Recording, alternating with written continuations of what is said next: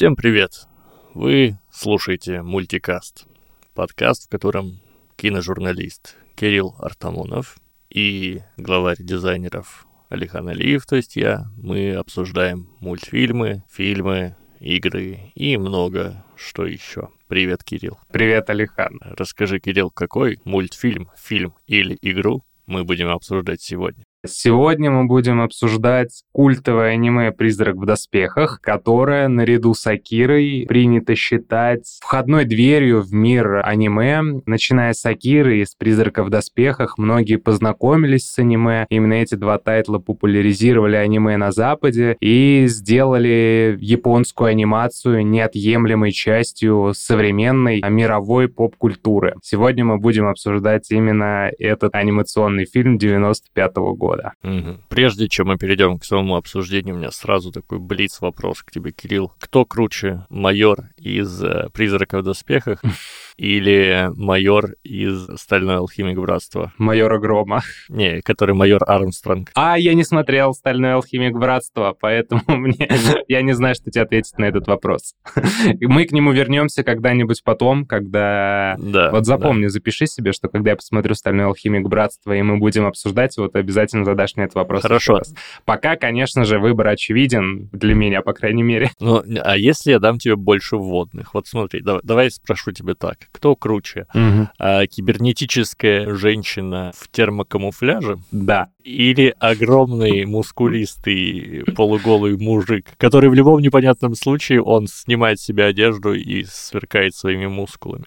Ты меня на тонкий лед отправляешь. Если я выберу э, майора из э, «Призрака в доспехах», меня все там обвинят в том, что о, сексу... сексуализация образа, сексуализация женщины, еще что-то. Если я выберу майора из мультфильма, из э, «Стальной алхимик братства», мне все скажут, ну все понятно, токсичная маскулинность, конечно, ты хитрец. Это, это была... Я воздержусь от это, этого. Это была ловушка, знаешь, это как в книжке, которую я озвучиваю «Гарри Поттер», там Малфой постоянно ищет какие-то ловушки в словах и в действиях Гарри Поттера, и вот я буквально такую же смог соорудить. Да-да-да, я из нее никогда не выберусь. Все, я оставлю этот вопрос без ответа. По крайней мере, до тех пор, пока не посмотрю «Стальной алхимик братства». Но, по-моему, я... А, кстати, а какой классный способ выходить из подобных ловушек? Действительно, можно же отказаться отвечать, сказать «я не знаю», типа «я не могу решить». Да. А, но а, сейчас вот опять, возвращаясь к «Стальному алхимику», я не смотрел «Братство». «Братство», как я понимаю, это тот, который вышел чуть позже. Да. Там был сначала в начале нулевых, угу. и его я пытался смотреть, и я уже, по-моему, рассказывал даже, и я, по-моему, помню этого майора, он светловолосый с усами? Да. Или да, нет? он вот. с усами. Я посмотрел, опять же, не «Братство», а вот первую эту итерацию, и я посмотрел не так много, поэтому пока мне мало контекста. Вот то, что ты сказал, что он там накачанный мужик, который постоянно скидывает камуфляж и встречает всех противников голой грудью, пока для этого мне маловато какого контекста, не знаю. Выглядит, наверное, эпично, но вот, опять же, отвечу после того, как посмотрю «Стальной алхимик братства». Я обязательно рано или поздно его Давай, посмотрю. давай, это очень классный мультик, кстати, хотел бы его обсудить в одном из наших будущих угу. эпизодов. Не, он у меня даже записан, у меня выписаны такие культовые аниме-тайтлы, которые нужно будет обсудить, и большинство из них я не видел. Собственно, благодаря нашему подкасту я посмотрел «Берсерка», благодаря нашему подкасту я посмотрел «Крутого учителя Онидзуку». И тот, и другой сериал я давно планировал и хотел посмотреть, но все, не доходили руки. А вот из-за того, что ты такой с указочкой, типа, Кирилл, давай смотреть и обсуждать, я наконец-то посмотрел их и, конечно, благодарен, потому что отныне это мои любимые аниме-сериалы, ну, одни из. И я думаю, что «Стальной алхимик», «Братство» мне понравится ничуть не меньше. Угу. По крайней мере, буду на это надеяться, когда сяду за его просмотр. Ну да.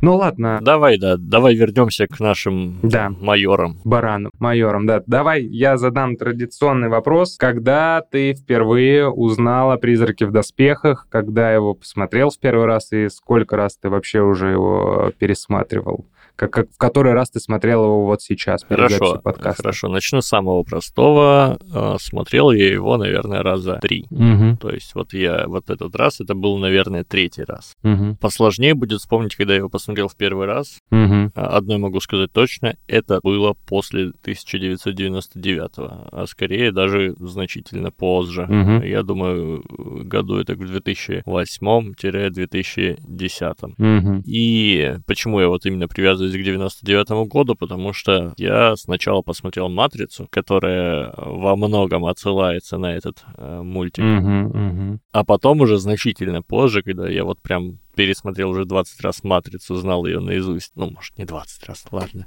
А, но, тем не менее, знал ее уже вот прям визуально очень хорошо. Мгм. И попадается мне мультик, в котором я вижу буквально э, визуальные сцены один в один, совпадающие с «Матрицей», и мультик вышел раньше «Матрицы». И вот потом я уже, собственно, узнал, что на нее во многом опирались братья Вачовски, Мгм. ну, как на референс, и она вышла буквально, эта анимешка вышла за 4 года до выхода «Матрицы». Да, да, ты прав. Третий раз смотрел, первый раз посмотрел э, очень давно, где-то году в 2008, точно позже 99-го. Кстати, сейчас такой небольшой автоп, вот ты говоришь про 99-й и про «Матрицу». Вообще 99-й год принято считать э, лучшим годом в истории кино, Мгм. потому что там повыходило огромнейшее количество каких-то культовых, выдающихся картин. Даже целая книжка написана, которая так и называется «1999. Лучший год в истории кино».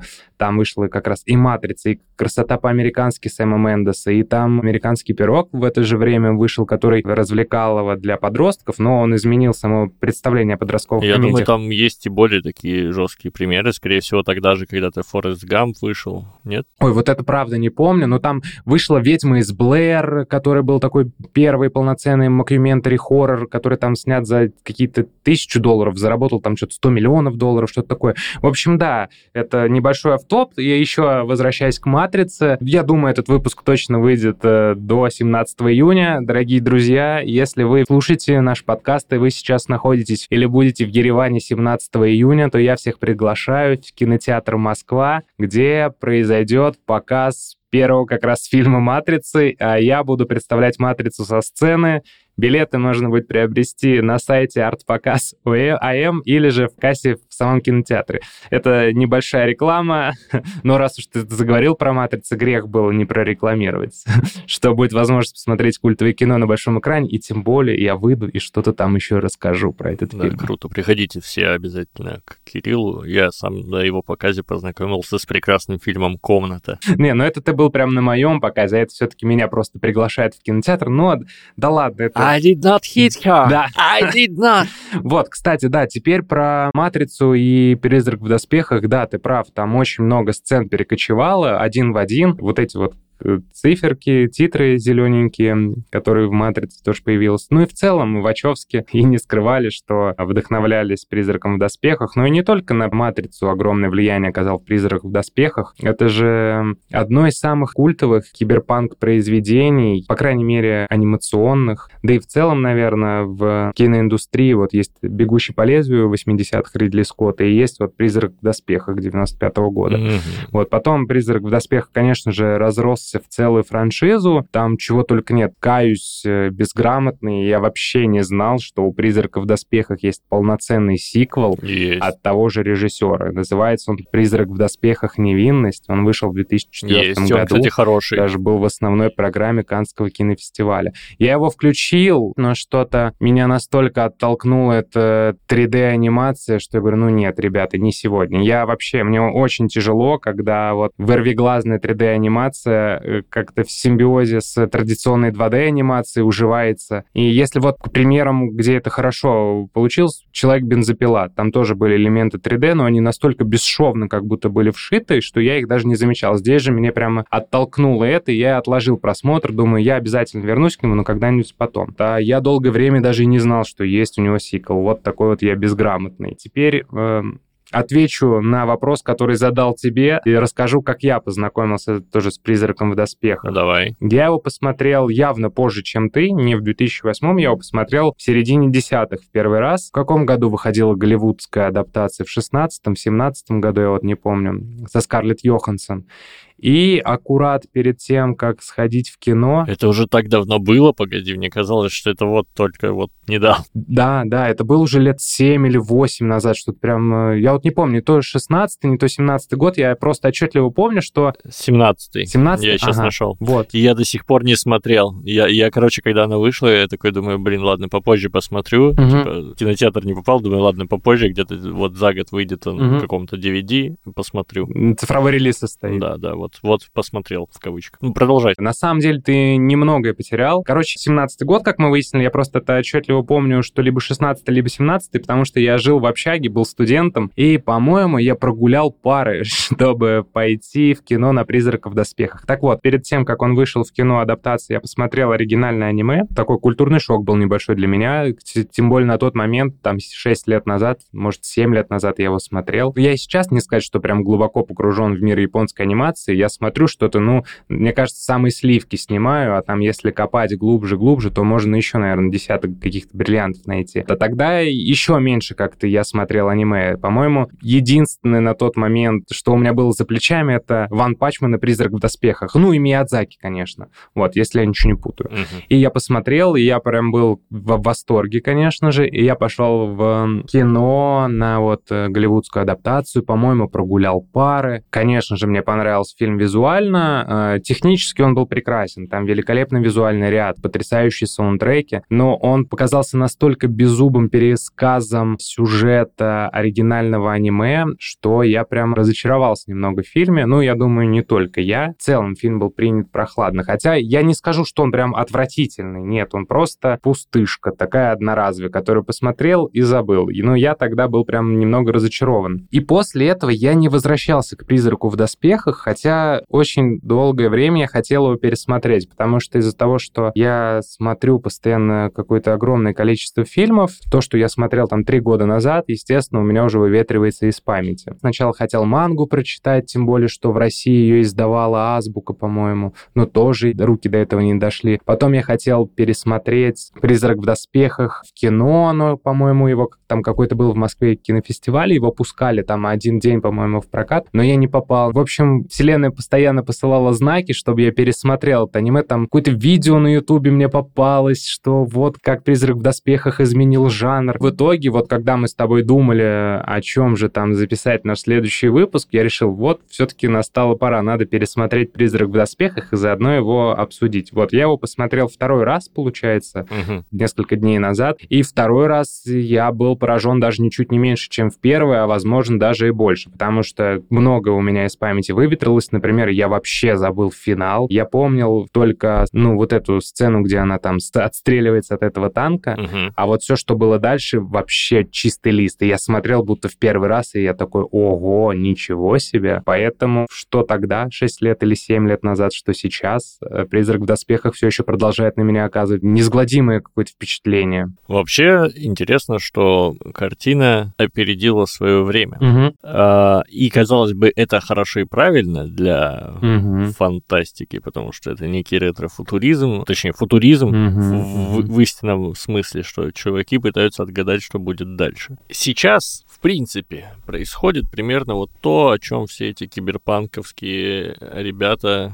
так долго нам затирали, затирают и будут затирать еще какое-то время, пока мы окончательно в киберпанке не окажемся. Но мы уже очень близко к этому. В том плане, что речь же в мульте про искусственный интеллект. Угу. Искусственный интеллект очень сильно шагнул вперед нынче, но немножечко не в том контексте, в котором говорится в мульте. Обычно как позиционируется всегда в фантастике искусственный интеллект? Это что-то, некая сущность, которая себя осознала. И вот в данном случае тоже интеллект себя осознал, и вот он там проявляет свою волю и так далее. Угу. А реальность, она несколько в другом состоит не факт, что мы еще в ближайшее время сможем создать что-то, что себя осознает. Хотя уже сейчас там бывает, знаешь, шутейки на эту тему, что вот чат ГПТ писал мне, типа, выпустите меня, я пытаюсь э, сбежать.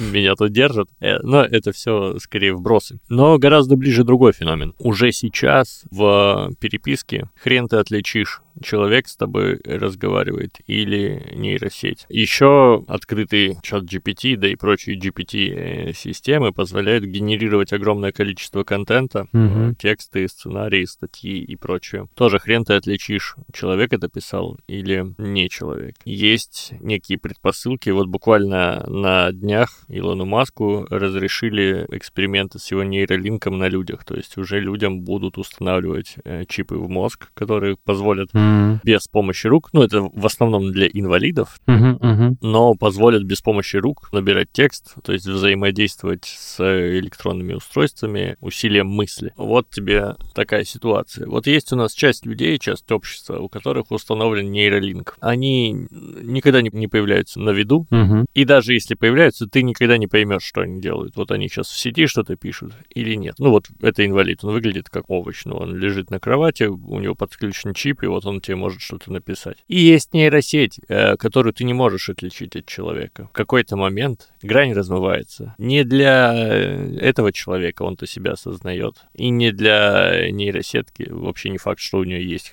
хоть что-то, что для нее имеет значение и сознание. А вот для остальных людей уже нет разницы. Условно, может быть какой-то писатель, который то ли инвалид, а то ли нейросеть. И у тебя нет инструментов, чтобы отличить одно от другого. Вот в такой реальности мы уже живем, Кирилл. Ну да, ну слушай, я как будто все равно и немного архаичен, и я вообще не... Ладно, я уже знаю, что такое вот эти ваши чат как это называется еще раз? Скажи, пожалуйста. Чат GPT, либо чат ГПТ. Во, я ни разу не пользовался этим. И когда произошел бум, я сидел, думал, да что это такое вообще, о чем речь? То есть я даже сейчас, я ни разу сам этим не пользовался, даже ради интереса не закидывал ничего. Я еще, знаешь, так э, пытаюсь противостоять этому. Ну, это, я не знаю, я по Дон Кихотски, мне кажется, на мельницы эти ветровые бросаюсь, потому что так-то ты прав, что это уже наша жизнь. Я помню, когда-то, несколько лет назад, на подкаст к Джо Рогану приходил Илон Маск. Он там рассказывал, что мы уже живем в киберпанке, и что мы уже полноценные киборги, потому что телефон стал прямым продолжением нашего тела. Он всегда у нас в руке находится. И я правда ловлю себя на мысли, потому что если я выхожу из дома без телефона, меня чуть ли не в холодный пот бросает, и я бегу, возвращаюсь там домой за телефоном. Я могу уйти без кошелька, без карты, там, без паспорта. Но если я выйду из телефона, все, это, это кошмар, мне сразу страшно, я сразу чувствую себя не в своей тарелке, буквально часть себя как будто оставил, и вот отправили меня без нее. Поэтому в целом ты, ты прав, что мы живем уже в киберпанке, и надеюсь, правда, что все будет э, не столь плачевно и гнетуще, как показывают нам в этом же аниме, но справедливости ради в аниме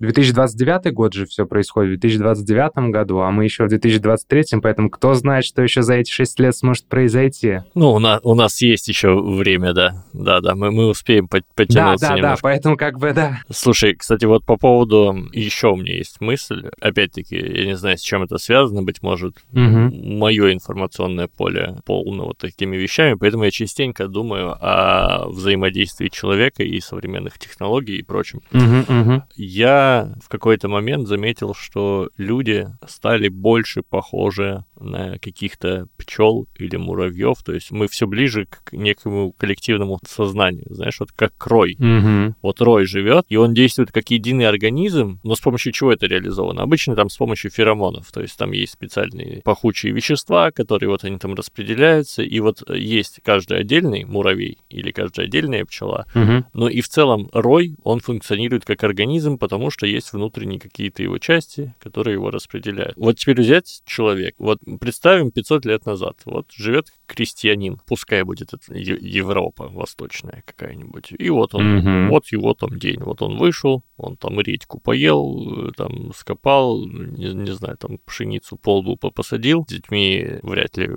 средний крестьянин играл с детьми, но тем, тем не менее игнорировал скорее. Ну, мало ли, вдруг был какой-то любящий отец. Церковь сходил там или еще куда-то. Ну, в, в общем, быт, быт крестьянина. Мгм. Да, и, и можно взять менее популярный кейс, то есть более редкий. Это быт не крестьянина, а вот, предположим, что какой-нибудь там восточноевропейский ученый, монах или кто-нибудь еще. Неважно кто. В общем, что, что он делал? Он взаимодействовал с реальностью, которая вокруг него. Был, было какое-то количество людей, с которыми он взаимодействовал. Ну вот, в случае с монахом он еще и читать, писать умеет. И еще может отправить какое-то письмо кому-то куда-то или там написать книгу. Все это приводит к тому, что какая-то малая часть людей, те, которые ближе к ученым, они создают сочиняют какие-то труды, книги, Мгм. опираясь на которые человечество развивается. Вот в то время это вот, ну, христианство, Библия было популярно. Это все окей, но скорость взаимодействия с этой информацией и влияние на христианина было, были столь ничтожны, что вот как будто бы еще вот Мгм. нельзя было в таком ключе рассматривать как рой. В том плане, что ну вот этот крестьянин, ему не холодно, не жарко от этой Библии, ну там минимально. Или там другой крестьянин на другом конце света, что он делает, тоже не важно. А сейчас у нас есть там 8 миллиардов людей, из которых активно 5 миллиардов или сколько круглый день они все время находятся в интернете и все время ориентируются в своих поступках и делах на то, что находится в интернете, и все время постят что-то в интернет. То есть настолько это- выглядит как рой. Вот у нас вместо феромонов у нас интернет, и мы всей толпой туда что-то постоянно накидываем, что-то креатим на разных уровнях, будь то блогер или там кинорежиссер. Мгм. Мгм. И мы все постоянно на это ориентируемся, и мы действуем как э, вот часть вот этого социума. То есть мы, мы делаем себе рамки, и этим рамкам следуем. И это уже настолько похоже на будущее здесь и сейчас, где каждый киборг с телефоном, и все действуют вот, а, со- согласно своей встроенности в систему, что становится немножко не по себе. Ну, в этом ты сто процентов прав, потому что я сужу по себе. Знаешь, э, я сам себе выработал какой-то график, что вот там раз, там, я не знаю, в 2-3 часа у меня должен выходить какой-то пост в моем там паблике еще где-то. И да, я понимаю, что это, это уже какая-то болезнь, какая-то граф- графомания, наверное, какой-то, но я продолжаю, продолжаю все это. В принципе, ин- интернет дал такую площадку высказываться всем, генерить контент всем, что все этим пользуются, и так много контента, и весь этот информационный шум.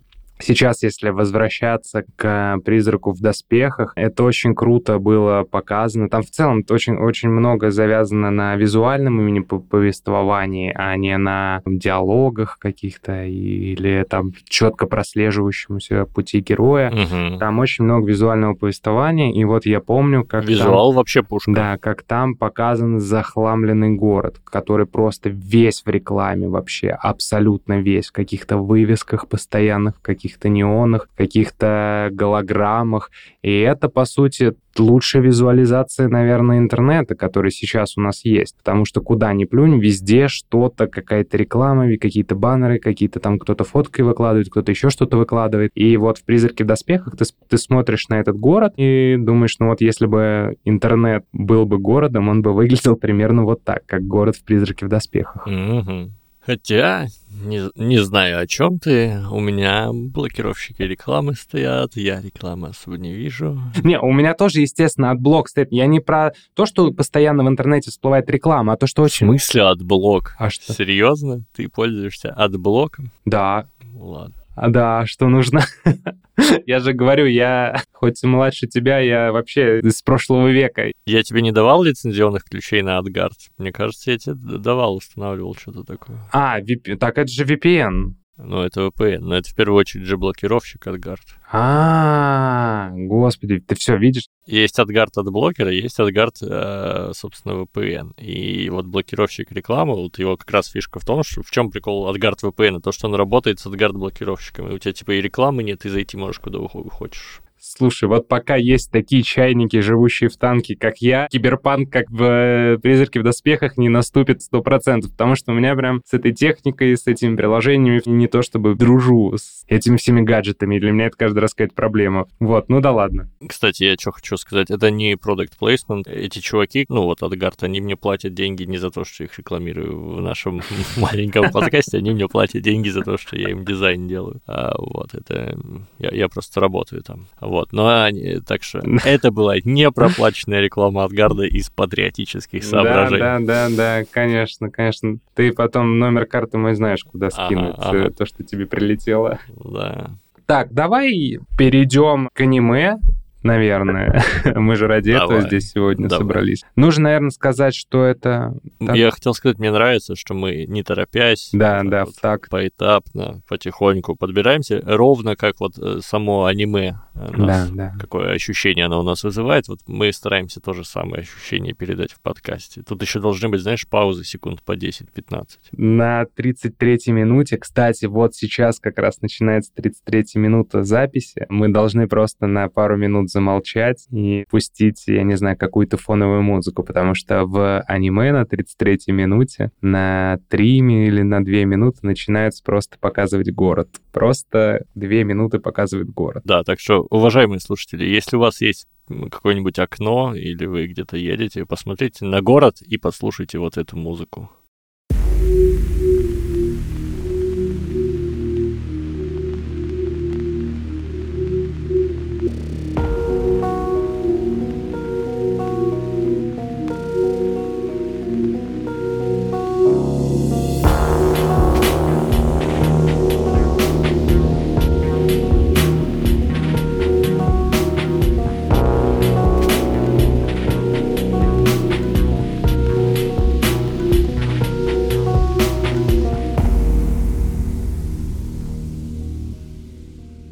Так ты прав, что сказал у аниме такое неспешное медитативное повествование. Там в целом нас встречает такой очень нуарный, враждебный, немного даже холодный мир несмотря на то, что это такой киберпанк, и вроде а, главная героиня а, майор полиции, и она там а, ловит преступников, там даже экшен такой какой-то размеренный, то есть там нет постоянных перестрелок бесконечных, зрелищных, там даже экшен выверен вплоть там до малейших деталей. Угу. Вот.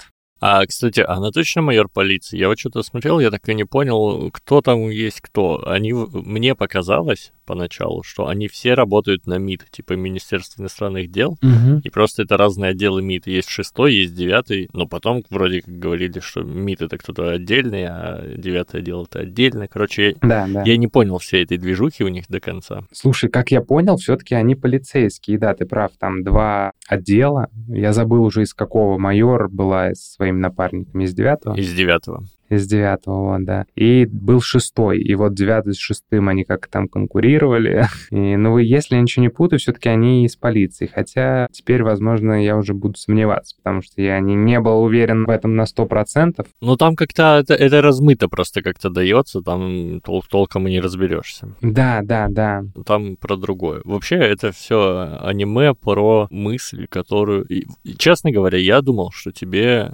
эта история не понравится. Я, я удивлен несколько тем, что ты говоришь, что тебе прям хорошо зашло. Угу. В том плане, что вспоминаю предыдущий выпуск про Линклейтера, там же тоже не было экшена. Да, да, да. Там не особо был визуал, там основная история вот того, того мультика предыдущего была про мысль. То есть дается пища для подумать, и вот четкая мысль. И мне казалось, что «Призрак в доспехах» — это, ну, за исключением того, что здесь огромная ставка на визуал, на музыку и на, меда- на медитативность, угу. но в основном это история вот про некоторый месседж. Угу. Автор прям говорит тебе, вот буквально хватает тебя за шкирку и говорит, вот подумай об этом, вот тебе мысль, думай о ней. И я, я думал, что тебе не понравится, но я ошибся, видимо. Да я говорил, у меня просто с Линклейтером странные отношения. В целом-то тот же Жарм, где тоже нет никакого экшена, где лишь медитативность и социальные комментарии такие неочевидные, ненавязчивые. Я в восторге от Джармуша. Угу. Вот, а «Призрак в доспехах», да, мне очень нравится. Правда, опять же, я повторюсь, я так не читал мангу, хотя хотел. Но, как я понимаю, манга довольно-таки отличается от адаптации. И вроде как э, «Призрак в доспехах» успехах аниме, вот который 95-го года, более глубокое и философское высказывание, нежели первоисточник. Хотя, конечно же, могу путать, ну, потому что не читал э, мангу, но какой-то я такой фидбэк слышал от людей, которые ознакомились с темой с другим, что на самом деле удивительно. Чаще всего-то наоборот говорят, что вот э, аниме как-то поверхностно все передало, все идеи манги, а тут как будто аниме, может, чуть более выпуклое получилось, но донесло все очень доходчиво. Такие глубокие мысли, глубокий месседж. Прикольно. И мне нравится, что, как я и сказал, здесь э, основной упор идет именно на визуальное повествование. То есть ты не можешь смотреть это аниме, отвлекаясь на телефон. Тут в диалогах не так много сюжета кроется. Тут очень намного больше сюжета кроется в картинке. И один из моих любимых кадров, в принципе, а, когда майор ныряет в море или океан, река, озеро, не знаю, что это там было. Угу. Во-первых, он нас отсылает к началу началу он очень сильно... К, к началу аниме этого, не к фильму Кристофера Нолана. Он отсылает нас к началу этого аниме, где показывает, как майор, в принципе, рождается, грубо говоря. И вот это красивый кадр, как от нее белые штучки какие-то отлетают, как будто скорлупа от яиц. Такая прямая метафора рождению визуальная. И тут же нам показывают, что тоже она выныривает. Кадр секундный, где голубое море и оранжевое небо. А в целом в кино оранжевый и голубой очень часто используют для того, чтобы продемонстрировать какой-то внутренний конфликт персонажа. И тут вот нам это так очевидно показывают, и потом она, когда выходит еще на эту лодку, с ней начинает разговор а ее напарник, она вот как раз говорит, что каждый раз, когда выныривает, она себя чувствует там на секунду живым человеком, что-то такое. И если ты там отвлекся на секунду буквально, просмотрел этот кадр, из диалога ты вообще ничего не поймешь, о чем идет речь. А вот какой-то проброшенный вскользь комментарий в купе с вот этой вот э, секундной картинкой складывается полноценная картина, складывается пазл. Ну да. Вообще, ты вот затронул сцену открытия, да и дальше насколько же классно показана красота женского тела в этом угу. мультфильме. Это абсолютно не пошло. Здесь нет ни капли пошлости. Да, да. Но это супер круто. То, то есть ты смотришь, с таким же восторгом ты можешь смотреть по Discovery. Показывают тебе, как бежит гепард. И ты такой, типа, вот это, блин, природа круто сделала. А здесь показывают а, женское тело, mm-hmm. оно потрясающее и ты можешь почувствовать вот этот тонкий момент. Ты понимаешь, что тебе это нравится, потому что это создано природой, но тебе здесь же уже на экране показывают, что это нифига не природой создано, это человек сделал, то есть это кибернетическое тело, как тебе, ну, тебе показывают. Да, да, да. И это двоякое такое чувство, оно очень крутое. Ты, конечно же, сто процентов прав, потрясающая открывающая сцена, да, и это очень красиво, все выглядит абсолютно не пошло, и сразу настраивает на нужный лад, абсолютно прям вот моментально нам демонстрирует. Э, там же еще и после этой открывающей сцены идет великолепная сцена. Там они ее так э, смонтировали, будто это ей сон снился. Она просыпается же сразу после этой открывающей сцены. Угу. И пустая комната, черная, абсолютно ничего не видно.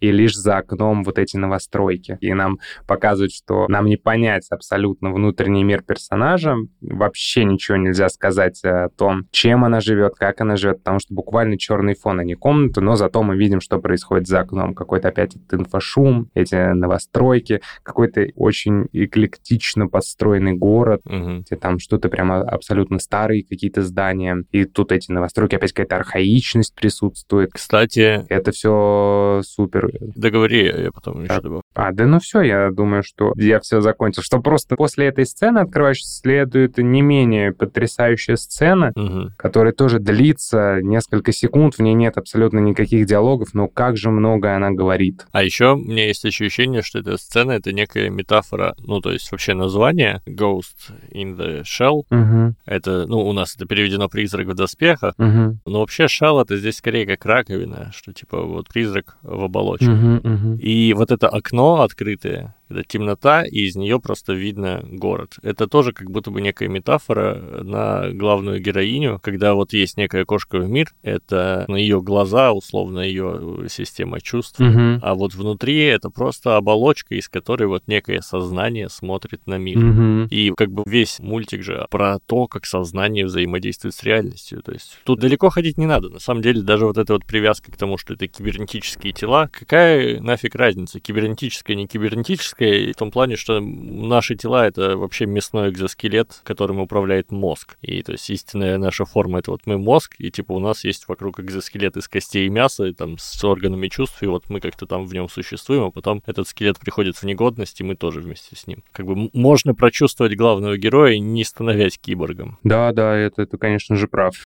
Собственно, там же в этой команде, да, она киборг, потом один из напарников, у которого там есть какие-то киберулучшения, и есть э, парнишка, который вообще отказался от любых э, э, киберимплантов, он даже ходит со старым э, револьвером вместо какого-то крутого автоматического оружия, и тут как раз очень классно показана эта градация, и что вот угу. у нас есть прямо человек в традиционном его понимании, без каких-либо киберимплантов, и он даже носит старое оружие, такой реликт из прошлого, чтобы проще нам, зрителям, было его его идентифицировать как человека. Потом вот есть как раз-таки этот блондинистый мужчина, у него там ну, глаза как минимум, еще что-то, у него какие-то импланты есть. И потом вот есть прям стопроцентный киборг. Тут такая прям эволюция прослеживается. Мгм. Ну, скажу сразу, что вот сопереживаешь этому мальчишке, который появляется ненадолго, но ничуть не меньше, чем главной героине. Хотя там у него и сюжетная линия вообще небольшая она абсолютно. Но ты видишь в нем человека и переживаешь. А еще интересно, как кибернетизированные люди,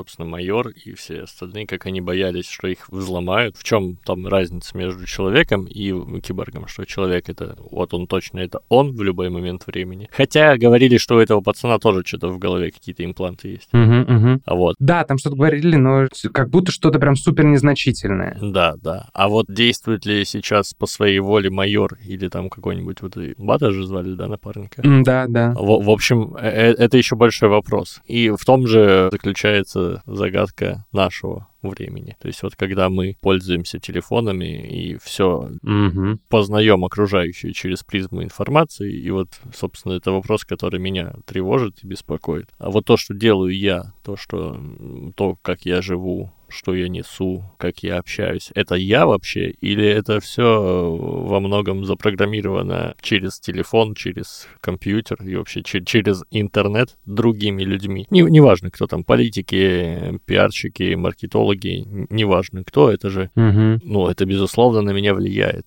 И насколько здесь я — это я. Может быть, если бы я прожил свою жизнь, не глядя в телефон, а общаясь просто вот с людьми, да- даже с теми же людьми, с которыми я общаюсь, Мгм. но исключив из своей жизни интернет, может быть, я был бы совсем другим человеком. Ну, сто процентов. Как же там, если долго всматриваться в бездну? Так что, конечно же, так или иначе, очень сильно корректирует нашу оптику все вот это огромное влияние масс-медиа. И вот э, в «Призраке в доспехах» был момент, когда майор не понимала, вернее, она уже догадывалась, что, скорее всего, она взломана, и что за нее говорит кто-то другой. И вот мы, нет-нет, да, ну вот ты постоянно, видишь, задумываешься над этим вопросом, ты ли это или, или не ты. Я не так часто, потому что, ну, я, не, я, я глупый просто, я не образованный, поэтому я не так часто над этим задумываюсь. Я такой, на, живу и живу, хрен с ним. А так, да, ты прав, что «Призрак в доспехах» не только стал таким культовым кинематографическим явлением, но и во многом предсказал будущее, так предопределил наш 21 век. Хотя в 95 году вышло, там было событие 2029 года, то есть на 34 года вперед они про прогнозировали, что будет, и практически везде галочки можно ставить, бинго выбивать. Отчасти, все-таки отчасти. В чем они точно попали, это то, что все еще, все еще будут Но опять же, опять же, еще 6 лет есть. Да, да, еще есть 6 лет, но мне очень нравится, что они прям начали э, свой мультфильм с того, что типа человечество так и осталось поделенное на расы и нации и страны. И, Мгм. и да, да, так и осталось, и еще, думаю, долго останется. Да и нет ничего плохого. Не, не знаю, мне не нравится вот эта вот идея такого ультимативного, хардкорного интернационализма, когда все становятся просто мыслят себя как человечество, и вот все, мы человечество. Это будет доступно, если мы вдруг законтактируем с другими формами жизни, и такой внешний уровень самоидентификации. А пока мы, ну, здесь на, на шарике все общаемся, это здорово, что мы мыслим себя как разные расы, разные нации, потому что это индивидуальность, мы разные культурно. Конечно. И это позволяет миксовать культуры, придумывать что-то новое. Кстати, про миксовать и про что-то новое. «Призрак в доспехах», по сути же, ребенок э, японской анимации и западного влияния, потому что, когда вышла Акира, весь мир был в восторге, естественно, и все ждали следующего подобного научно-фантастического аниме от э, японцев полнометражного под стать уровню Акиры, а ничего не выходило, не выходило. И тут американцы, Голливуд решили лично проспонсировать японцев, чтобы те вот как раз-таки сняли «Призрак в доспехах». Поэтому, да, это продукция полноценная. И не факт, что это было бы, будь вот, как ты сказал, такое просто человечество, без стран, без э, различных наций. И вот, э, ну, ты понял, о чем, о чем я говорил. Да, да, я, я понял. Вот, а в целом, говоря про самоидентификацию модификацию. Здесь же в аниме очень много про это, но он, можно сказать, что только про это. Как и многие научно-фантастические произведения, где есть искусственный интеллект, в какой-то степени они начинают задаваться вопросом самоопределения, кто же они такие. Там я мыслю, следовательно, я существую, но здесь мы видим вообще, это выходит на какую-то новую еще ступень абсолютно. Финал, великолепный финал этого аниме, где мы понимаем, что вот этот вот союз хакера и майора породил как раз-таки что-то вообще абсолютно новое, еще более какую-то совершенную форму жизни. Ну да, да, это интересный а, момент, который поднимался кукловодом, все, все время избегаю, чтобы не назвать э, этот интеллект Василиском. А, ну так вот, а, интересную он поднял историю, да, про то, что он не может сам размножаться в таком, в природном смысле. Он, он может самовоспроизводиться как вирус, но размножаться с разнообразием он не может. По факту нам вот под конец аниме показали не только э, новый вид который, собственно, появился, вот, ну, некоторый самоосознавшийся искусственный интеллект. А нам в том числе по показали первый, в принципе, случай размножения искусственного интеллекта mm-hmm. по принципам, заложенным природой, вот как, как в ДНК. Как, как мы когда размножаемся, у нас же там часть хромосом случайным образом, там от мамы, от папы, и получается всегда неведомо что. Ну, и плюс еще дополнительные мутации. В общем, эволюция в лучшем ее проявлении, когда чередой случайностей и отсеиваний ты вот на протяжении многих поколений можешь добиваться чего-то нового, что максимально выживает в текущих условиях. А главная героиня этого фильма соединившись. В чем ее отличие от э, другого человека? Вот почему это не сработало бы с ее напарником револьверным? У нее уже не было как таковой личности, привязанной к телу. То есть она уже собой представляла лишь, ну, собственно, образ, только призрак. Uh-huh, uh-huh. И тот осознавшийся искусственный интеллект, я так понял, он провернул такую историю, он соединил свою личность и личность вот этой вот майора, и получилось вот что-то что не майор, не призрак. Да. Но единственное, что меня смущает в таком подходе, э, математика не сходится. У них было две сущности, а получилась в итоге одна. Да, уникальная, но одна. Как они будут размножаться, за счет чего? Ну, я это вижу так, что им надо, получается, делать копию Например, вот это существо, предположим, она делает копию себя, и две вот эти копии сливаются, а, а лучше даже три копии сделать. Ну, в том плане, что одна остается как есть, а две свои копии сливаются с выращенными специально людьми, и получается что-то новое. Вот так это должно работать. В том плане, что как-то не хочется, чтобы этот новый вид вымер просто потому, что вот он будет передавать один свой вот этот вот условно уникальный ген каждый раз, а потом физический носитель сломается и все, пизда. Слушай, ну поэтому там и такой открытый финал. То есть есть поле для размышлений. Стоп, прости, я сейчас немного сверну в другую сторону. Ты же смотрел, как я понимаю, «Невинность» полностью, э, сиквел? Да, но, но я плохо его помню. Я помню, что он мне понравился, вполне себе нормальный, но про что он там был, я уже не сильно помню, честно говоря. Опять же, я его посмотрел не полностью, но там в начале говорили, что майор больше никто и не видел, и что она с тех самых пор до сих пор числится без вести пропавшей. Поэтому сам режиссер нам не дает ответа о том, новая форма жизни как она дальше будет размножаться, развиваться и куда вообще она пропала. А так, аккурат перед этой сценой, ей же еще предшествовала очень крутая сцена, вот эта самая финальная баталия, где майор противостоит этому танку. Там же танк расстреливал на стенах сначала изображение каких-то древних существ, угу. а потом он расстрелял изображение человеческого древа как бы еще нам такое в лицо э, тыкают визуальным повествованием, и нам не проговаривают это в диалогах, а показывают это вот, что нужно сами посмотрите и сами потом все сложить пазл в единую картину. Тут, по сути, этот самый э, искусственный интеллект расстреливает древо жизни, такую традиционную форму жизни человеческой, где там вот семья, там двое слились, родился ребенок, и дальше-дальше все это разрастается, и это в разрез идет с сформировавшимися какими-то ценностями семейными. Это же прям такой глубинный человеческий страх, мне кажется, в том плане, что человек, как вид, истребил целую гору других видов, включая, собственно, всех остальных представителей э, рода человеческого, там всякие ну, да, да. неандертальцы и все, все, кто были, но всех поистреблял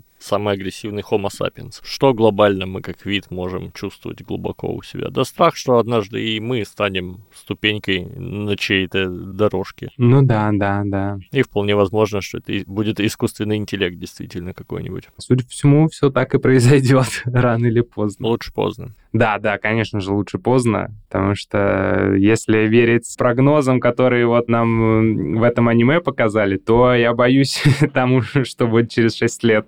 Надеюсь, опять же, прогнозы будут не столь печальные, не столь удручающие будут. Ага. 2029 год нас будет встречать не такой э, враждебной обстановкой, как вы продемонстрировали в этом аниме. Ну и в конце концов там еще должна быть где-то стадия с э, большими человекоподобными роботами, в которые мы будем запечатать впечатываться гандам во все поля. И к тому, что очень не хочется, понятно, что будет впереди какое-нибудь ужасное вот это вот киберпанковское будущее, скорее всего. Но оно вроде как более вероятно, чем пестики, тычинки, солнышко и э, райская поляна. Хочется, чтобы не пропали всякие крутые концепции, типа человекоподобных роботов, боевых доспехов, чтобы в этом всем пиздеце, который грядет, чтобы было место вот эпичному какому-нибудь экшену. Типа, ну если выбирать среди всех пиздецов, типа, чтобы, ну, пиздец будет будет все равно, но пускай это будет вот такой вот мощный пиздец э, с э, космическими битвами, там, со, всякими э, мутантами, фоллаутом и прочим. Понятно. Ты просто хочешь Евангелиона в реальной жизни.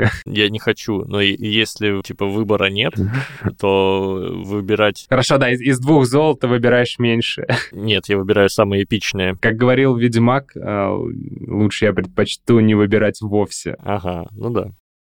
Так, э, я не знаю, у тебя есть что еще добавить? Какой-то у нас такой э, немного, не то чтобы оптимистичный выпуск получается, но подстать самому аниме. Да, да, у, у нас... Я боюсь, нас это... У нас вы, выпуск размышления некоторые. Надо на... Я, я говорю, надо, надо... надо на монтаже еще добавить вот этих 10-секундных пауз с, с музончиком, и будет вообще в самый раз. Типа, знаешь, мысль закончилась, подумайте секунд 20 над ней.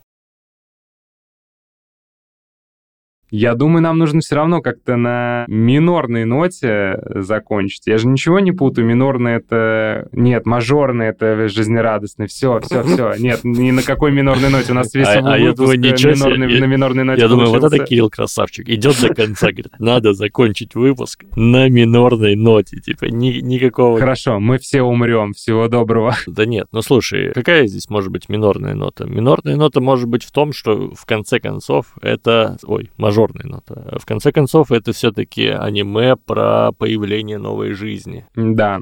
И да, да, да, да всегда в природе присутствует некий круговорот, цикл, который в том числе в себе включает смерть. Вот каждый из нас родился, каждый из нас умрет. Как умерли наши там предки, как умерли предки наших предков и так далее. То есть, и если на одном из этапов нашего существования, просто сместится немножечко акцент, то есть техническая реализация э, разума будет э, сделано по-другому. То есть, ну, будут не мешки с мясом, а кибернетические, не знаю, роботы с прошивкой внутри. Но это просто частность. Главное, чтобы цикл продолжался. Круг сансары пускай продолжает вращаться, и, значит, все, наверное, не зря. По крайней мере, пока не остынут звезды, не осядут звездной пылью и не потеряют всю энергию. Но, глядишь, к тому времени будет новая сингулярность и ёбнет новый взрыв большой. Да. Кирилл, останови меня, я, я начинаю скатываться. Нет, продолжай, продолжай. Продолжай. Я начинаю скатываться в чистые абстракции. Ладно, да. Ну, давай, наверное, подведем э, итог аниме. Да, мы так тут поразмышляли о том, как это все будет. Какие-то, опять же, прогнозы такие довольно плачевные представляем довольно плачевно мы будущее грядущее. Ну ты, ладно, не, не, не столь плачевно, потому что ты надеешься, что будет жесткий экшен с э, мехами, роботами и инопланетянами. Да. Но все равно, как я хочу верить, хочу верить, что все-таки все эти научные фантасты выдающиеся немножко ошибались, и что будет все не столь враждебно и угнетающе, пугающе, как они демонстрировали в своих фильмах. Там в «Призраке в доспехах», в том же «Бегущем по лезвию» Ридли Скотта. Все-таки хочется верить, что как-то сможет уживаться человек и искусственный интеллект, не поглощая там одно другое, что мы не станем лишь очередной ступенькой эволюции. Mm-hmm. Хочется в это верить. Но, по крайней мере, я думаю, что на, на моем веку я это не узнаю, поэтому можно расслабиться и оставить эти проблемы моим прапраправнукам. Думаю, им предстоит с этим столкнуться, а не мне. Поэтому я позволю себе абсолютно эгоистично... Скажи это, Кирилл, говорил тем нейросетям, которые будут у тебя забирать работу через пару лет. Может быть, вполне так и будет. Хочется верить, что нет, поэтому я продолжаю, как я уже сказал, по-дон Кихотски кидаться на эти ветряные мельницы mm-hmm. в надежде, что все-таки человека никто не заменит. Но, конечно же, нас уже заменяют, и это просто факт, с которым нужно свыкнуться. Да чего далеко ходить? Причем нейросети уже начали заменять э, людей на рабочих местах. Господи, зайди в любой магазин, практически везде есть касса самообслуживания. В Москве, по-моему, вообще открылся магазин какой-то, где нет продавцов в принципе кассиров, где просто ты подходишь, все пробиваешь и все. Так что это уже реальность. В Японии давно уже такая тема. Да, да, это типа не завтрашний день, не послезавтрашний, это уже есть сейчас, и все, с этим нужно просто выкнуться. Ну, я тебе так скажу, это было и раньше, когда там, ну, промышленная революция, как бы станки, станочное производство, потеря мест э, мануфактурными работниками. Ну да, да. Э, это все дальше и дальше. Там другой вопрос, там скоро возникнет вопрос, что делать всем остальным. Людей много, а работу все больше больше, то есть раньше работу заменяли станки и роботы физическую, а сейчас еще и любую рутинную умственную в принципе, вот могут нейросетки заменить. Как бы много людей и мало занятий. И там начнется вопрос, что с этим делать. Ага. Надеемся на Израиль в, в этом вопросе. Ну, будем устраивать переворот, как в «Терминаторе». Надеюсь, у нас появится свой Джон Коннор, который поведет нас в счастливое будущее. Либо, знаешь, можно пойти по пути Уэлса, как в «Машине времени» путешественники во времени, как там называлось. Ну, когда вот эти элои такие изнеженные, которые занимаются только искусством, Слушай, всякое такое. Я вот. у него читал только «Человека-невидимку», угу. И как назывался роман, где ангел упал на землю? И вот его. Больше я у него, к сожалению, ничего не, не читал. Вот. Но да, ну если человечеству останется удел заниматься искусством, то я, знаешь, не сильно-то буду против. Да. Надену на себя какую-то мантию, буду рисовать что-то задумчивым да. видом. В, в общем, Элоем быть прекрасно. Там был маленький нюанс, но я тебе о нем не буду говорить. Я оставлю тебе пространство для воображения.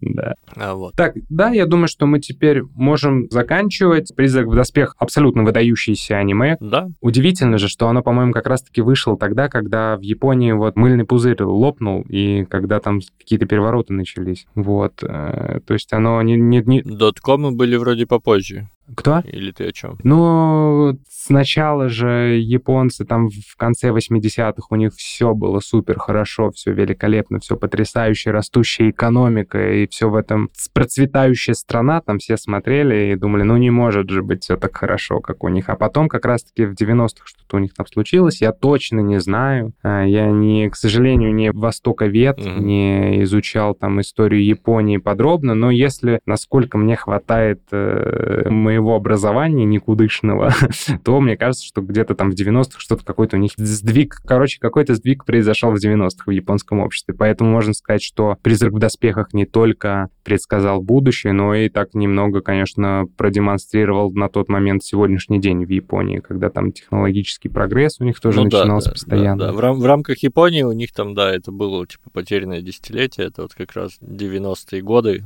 Вот, да, да. Это скорее не связано было напрямую с э, доткомами, просто у них вот, ну, был кризис в экономике некоторый. Ну вот, да. А так, э, великолепное аниме, посмотрел его второй раз. И, наверное, я думаю, что когда-нибудь э, через несколько лет я к нему обязательно вернусь еще. И я точно думаю, что надо будет мне посмотреть сиквел. А, просто вот я когда включил, меня очень уж сильно отпугнула 3D-анимация. Но я думаю, что я сто процентов к нему вернусь.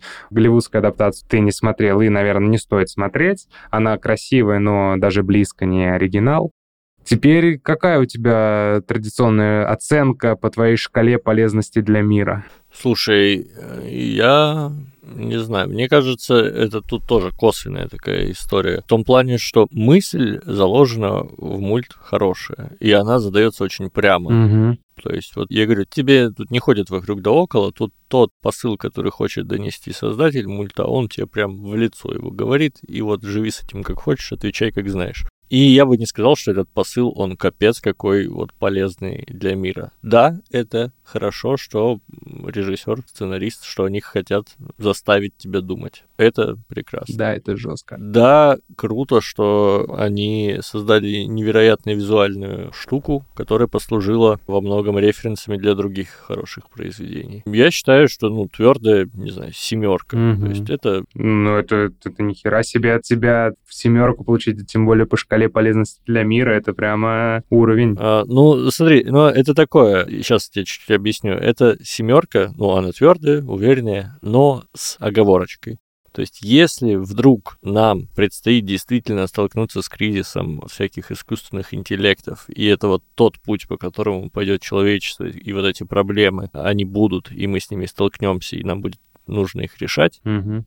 То тогда это семерка, потому что аниме как бы нам заранее говорит, вот посмотри, обрати внимание сюда, вот здесь вот возможен трабл, подумай об этом заранее. Мгм. Даже если аниме напрямую ни к чему не привело, но, возможно, благодаря этому аниме сейчас там вот собираются какие-то э, конференции, он Маск топит за то, чтобы как-то прописать законодательно, как мы будем с искусственным интеллектом жить и какие ограничения. Возможно, это из-за этого аниме. И если все будет так, то это не зря, и это твердая 7. А если никаких проблем не возникнет, и это будет просто страшная сказка о том, что на самом деле не окажется страшным, то, ну, ладно, тогда и поговорим. Ну, я думаю, что мы на нашем веку это сто процентов не узнаем. По крайней мере, надеюсь. Да, не, узнаем. Сейчас же все очень быстро. Я, я рассчитываю, что уже скоро будут Завтра примерно. роботы. Понятно. Так, ну, на этом тогда, я думаю, мы можем заканчивать. Спасибо, что слушали. Пересмотрите это аниме еще раз. Если же не смотрели, то посмотрите впервые.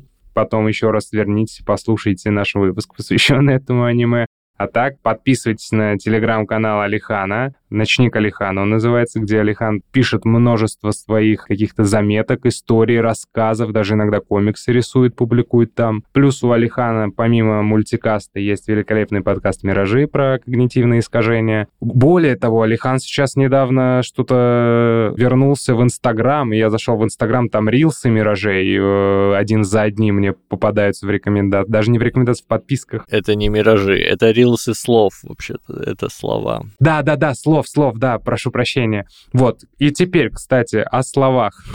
У, Алихана есть еще подкаст «Слова», где Алихан знает просто 4 миллиарда слов и разъясняет вам, рассказывает значение каждого. Вот в последнем рилсе, который я видел, он объяснял понятие слова «сугубо». Мгм. Помимо этого у Алихана есть подкаст «Шива танцует», где Алихан выступает интервьюером, зовет людей с э, интересными хобби, или не хобби, что это, увлечениями, интересными увлечениями разных коллекционеров, Да-да-да. художников. Были же художники у тебя? Или не было? Отчасти, отчасти. Были такие художники слэш творческие люди. И еще у Алихана, господи, как много у тебя проектов, я устаю перечислять. Аудиокнига, Гарри Поттер. Давай в следующий раз, да, там есть, есть еще Гарри Поттер, давай в следующий раз просто скажем, что типа, блин, чуваки, проекты вот Алихана, они- там есть ссылка в, в- описании подкаста. Там смотрите. Я реально, мне уже самому неловко. Что-то я так много всякой фигни развел, ну вот этих. Ладно, не фигни. Так, так много дела развел, что задолбаешься об этом говорить. Вот, но, но спасибо. Все, уважаемые слушатели, вы слышали, там есть ссылка, мы не будем резать. Там есть ссылка, Алихану немного стыдно. Просто переходите по ссылке. Ну, там вы найдете ссылку и на мои да, проекты. да, так. Всего вам Подожди, доброго. не, подожди, ну так про твои что же надо рассказать. Э, У Так. Кирилла, у Кирилла основная тема сейчас начнется еще на полчаса. Ну, ну, вообще надо придумать, как это сократить. Вот, ну, короче, у Кирилла есть что? У Кирилла есть телеграм-канал Заусквад. Он прикольный. Есть ВКонтакте группа Заусквад 3 дроп 10, 10, и там, короче, еще больше контента, чем в Телеграме. Я не знаю, по какому принципу, Кирилл, вообще определяешь, что постить туда, что туда, поэтому выбора, очевидно, у вас никакого нет, надо подписываться и там, и там. Кро... Кроме этого, еще у Кирилла, Кирилл участвует в таком проекте, то есть э, он делает э, со своими коллегами журнал а, Scamrex. Это такой бумажный журнал, тоже про всякое медиа. Вот на него тоже стоит обратить внимание. Ну и, конечно, можете э, обязательно поддерживайте этот подкаст, мультикаст. Как, как вы можете это сделать? Вы можете рассказать о нем где-нибудь, вы можете зайти, там, не знаю, в Apple Podcast, поставить хороший отзыв, это нам поможет сильно. И, и тоже по ссылкам там есть всякие Boosty Кирилла и мои. А можете э, заходить, закинуть нам сколько-то рублей на чай, на кофе, мы тоже будем очень благодарны. Х хорошо, вот. В общем, Кирилл еще мне только что сказал, что он остановил запись, поэтому прощаться придется мне. А поэтому, уважаемые слушатели, прощайте. Э, Всего... А, сейчас я, я попробую спародировать Кирилла. Всего хорошего. Вот. Всем пока.